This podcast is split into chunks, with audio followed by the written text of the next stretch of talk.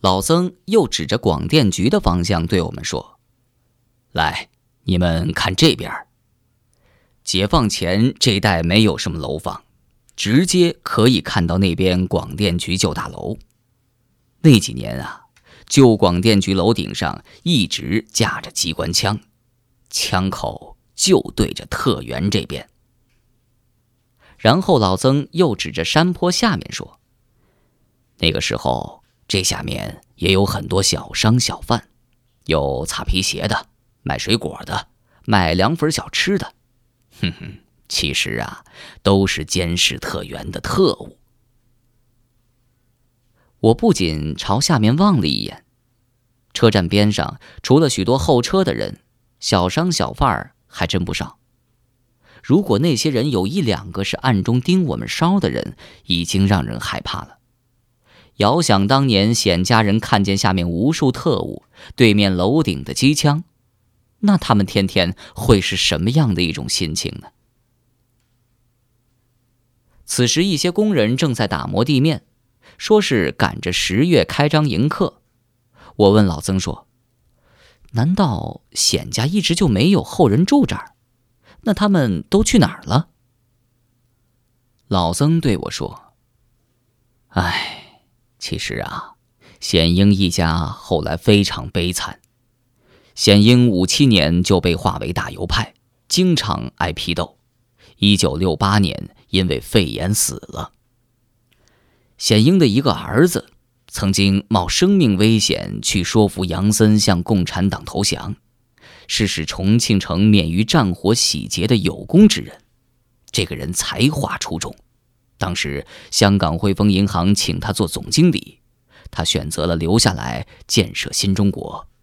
结果，一九六七年在下班回家的时候，淹死在长江里了。小敏不明白，问道：“怎么会平白无故的淹死了呢？”那个儿子当年在南岸汪山林场劳改，右派儿子嘛，每天要挑两百斤的粪水。从长江边跳到山顶，一天下来累得精疲力竭。后来他老婆孩子都生病，就急着回家，但连四分钱的过河船钱都付不起，他就只好游泳回家，结果体力不支淹死在长江里，比他父亲还早死一年。那文革时显家人没住这儿。一九六七年，上清寺街道要办无线电厂，把显家人赶出了达官楼。我又问老曾：“这达官楼又是哪一座呀？”老曾接着指着紧邻嘉陵江大桥的那片建筑说：“看，那边就是。呃，但建筑是重新修的。一九六八年武斗的时候，参加武斗的一方烧传单，引发了大火。”烧了一天一夜就没了。小敏又问老曾：“那显家后来平反没有呢？还住这儿吗？”平反是平了，一九八五年平的。显家人当时搬回来，住在当年的厨房和书斋，但后来改修民主之家纪念馆，这显家人啊就又搬了出去。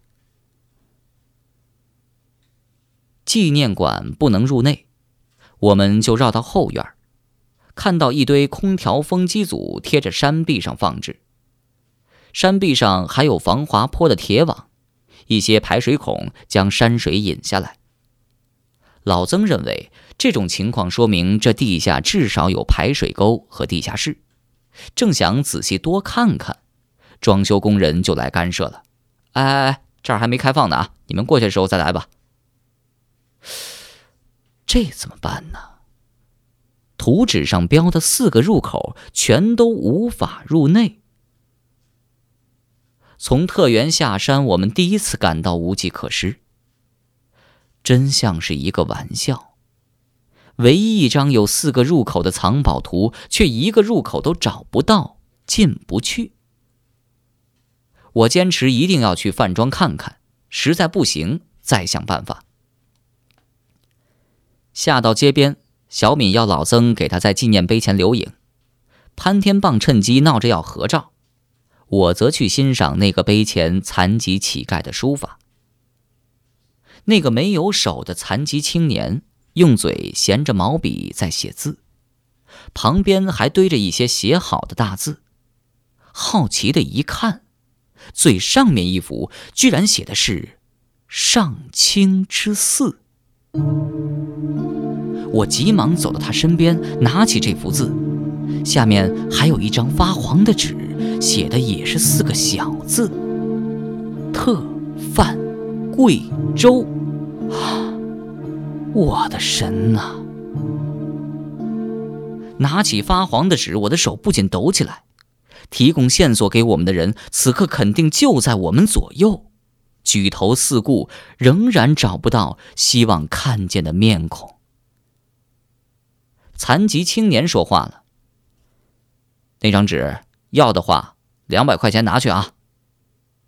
我连忙蹲下身来问他：“请问这幅字是你写的吗？”他说：“不是，是有人托我卖的。”那那个人在哪儿？是不是一位老年人？哦，他走了好一阵了，是一个三十多岁的大姐。她说两百块钱肯定有人买，卖的钱归我。其实我一直以为在暗中帮助并给我们提供线索的人是神秘的高爷爷，或者他的道中朋友，没有想到却是一个女的。只听那残疾青年又说。要不要？不要就放下，不讲价的啊！我连忙掏出两张百元钞票递给他，我要了，谢谢你啊！这张上清之寺也是你写的？这个是我写的，那个女人给了我二十块钱，但她没拿走。你喜欢就送你嘛。拿着两张纸，我兴奋的快步走到正在拍照的老曾旁边。哎，曾老头，有线索了！大家立刻围了过来，看到一新一旧两张书法，都大为惊奇，四处张望。此时正是下班时间，牛角沱车站边到处是匆忙赶路回家的人，一辆辆公交车轰鸣着进站出站，小商小贩们的吆喝声夹在其中，让人心情浮躁。四个人在如此的闹市中围在一起看东西，引来不少路人的眼光。我很紧张，提醒大家回去再看，然后把那两张书法交给小敏保管。老曾显得很兴奋：“啊，太好了！刚才我还担心饭庄去了也是白去，这回四个入口都到不了藏宝点，结果天无绝人之路。”咱们马上回家看线索。刚才从雾都宾馆一路走过来，没有觉得有多远，现在快步赶路，才觉得路途遥遥。潘天棒心疼小敏的脚，于是让我们在电影院边上等他，一路小跑着去雾都宾馆取车。在街道边上，我四处警惕的查看。直到车开到面前，没有发现有人跟踪。也许潘天棒的换车战术已经成功的引开了暗藏的威胁。车到观音岩，我们迅速上楼回老曾家。老曾用钥匙打开门，我们吓了一跳。门厅乱作一团，许多东西被扔在地上，显然是有人闯进来过。我把大家拦住，随手抓起鞋柜上的一把雨伞，对大家做了一个噤声的手势，嘘。然后我轻手轻脚地向里走。潘天棒把小敏推出门外，自己跟在我身后，慢慢地走进客厅，没人。厨房、卫生间也没人。穿出一楼客厅。花园里，花园的书房依然没人。从花园小心地沿着楼梯上了二层，除了四处劫后的凌乱，还好没发现危险。看来窃贼已经离开了。检查完之后，我们才让老曾和小敏进来。老曾扑向他的花园书房，小敏则冲向他的二楼卧室。啊的一声惊呼，这是小敏在楼上的声音。我和潘天棒连忙跑上去询问，原来那个装着全部图纸的盒子不见了。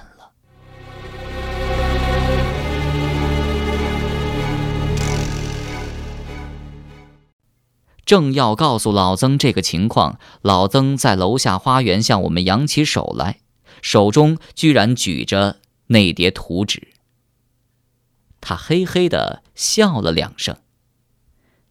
幸好啊，我留了一手，我就担心那帮家伙找到我的屋子，所以啊，下午出门的时候，我已经把盒子里的图纸取出来了，藏在一个机密的地方。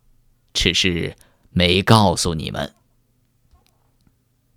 虽然解释在理，图纸还在，我心里却有些莫名的担心。小敏的表情显得意外。这个老曾没有告诉小敏就取走图纸，是不够懂事，或者另有原因。抛开这些念头。我和大家一起仔细检查过老曾家里所有地方，老曾确信失窃的只有那只空盒子。虽然被人闯入是很恐怖，但我们还是一致决定不报案。一方面是因为没有任何损失，报案价值不大；另一方面，我们更加担心寻宝的事情传出去，麻烦和危险只会来得更多。这里太不安全了。晚上我们换地方住。我在观音岩林华大厦那边还有一套房子，是以前单位分的，守门人通宵值班，陌生人很难进去。房子有三室一厅，够我们住，只是空久了灰有点多。老曾说的时候，眼睛向我和潘天棒看，显然有邀请之意。我自己单身一人，本来就不用天天回家，何况形势危险，住在一起大家都安全，自然同意了。潘天棒是更不在话下，他甚至提出要求：我直接搬个沙发住小敏房间门口啊。可是如何撤退成了一个问题。我说：大包小包的搬，是不是太显眼了？老曾也说。嗯，是太显眼。我们最好走后面，康健大厦背后有一条路，就在菩提金刚塔这边。潘天棒想了一下，提出了一个不错的建议。现在我换的这辆车呀，停在刘一手火锅旁边的。刚才上来的时候，我们动作很快，就算他们看到我们进来，也不一定知道我们是坐的哪辆车。刘一手火锅有个后门，在金刚塔下来的路边进去之后，穿过楼上大厅，下一层楼出来，就到关岩车站了。我也觉得这是唯一可行的办法，补充了一下。这样，咱们上车之后啊，再绕上下半城一圈，再去那地方，估计他们盯不到。路上车多，我们注意看后面情况，有尾巴也可能尽快的甩掉。商量完了撤退细节，大家心情安定了不少。老曾收拾东西很利索，一套驴形的行头在我的帮助下，五分钟就搞定了。而天棒还在帮助小敏仔细的把晾干的衣物整理好，动作很啰嗦。趁着等他们的功夫，我和老曾也没闲着，用醋显出了两张纸中的一张，当然就是那张写着四个字的。旧黄纸，字迹显示是在“特犯归州”四个字的背面。白鹤鞍前巨石鹅，大书忠烈鬼神呵。年年捐血啼归好，处处渔歌唤奈何。一点心悬山土日，九回长记水悬驼。可怜慢子犹疑动，独钓寒江泪湿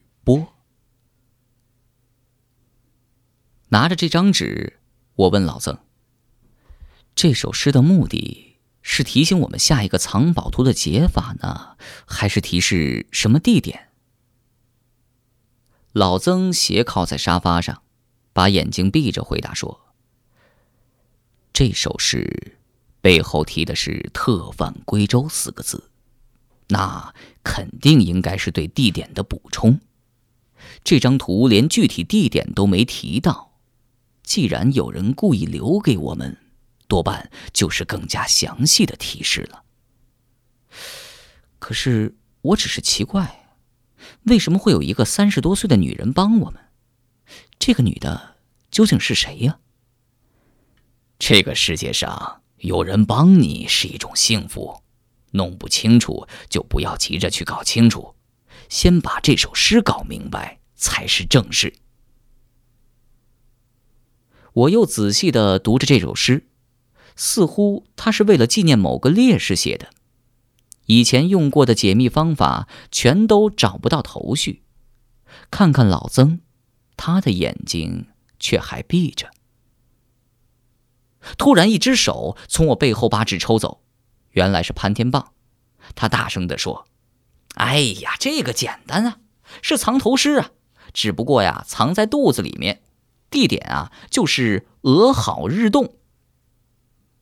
我转过身，故意笑嘻嘻的看着他，一句话也不说，看得他心发慌。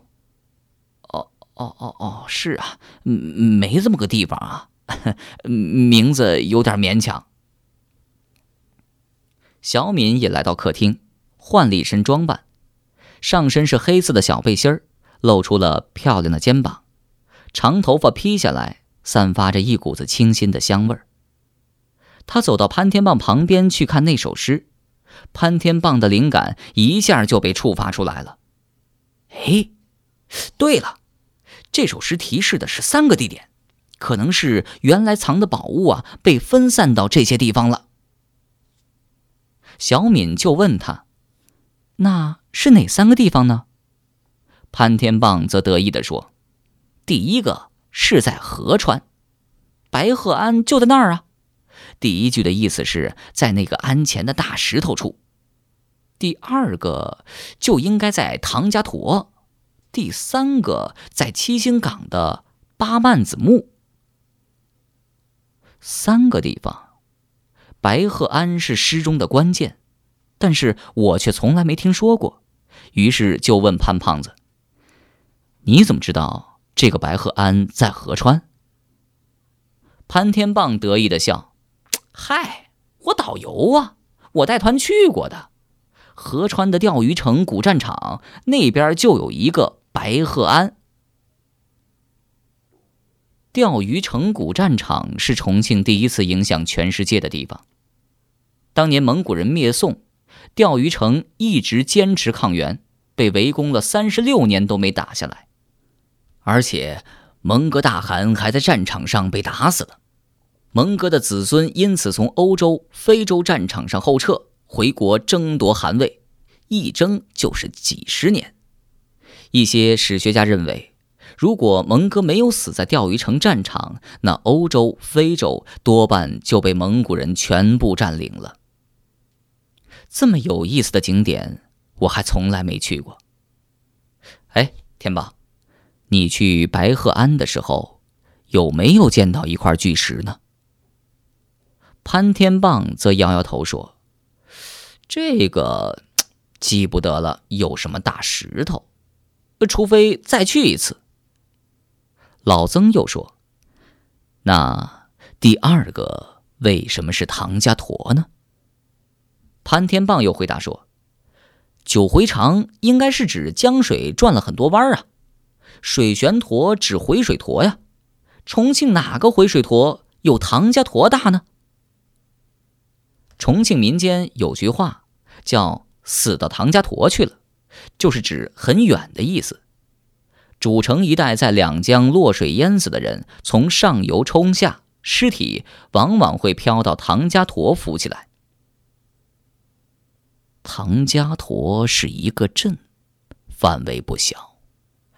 如果藏宝点只是说在唐家坨，根本无法寻找。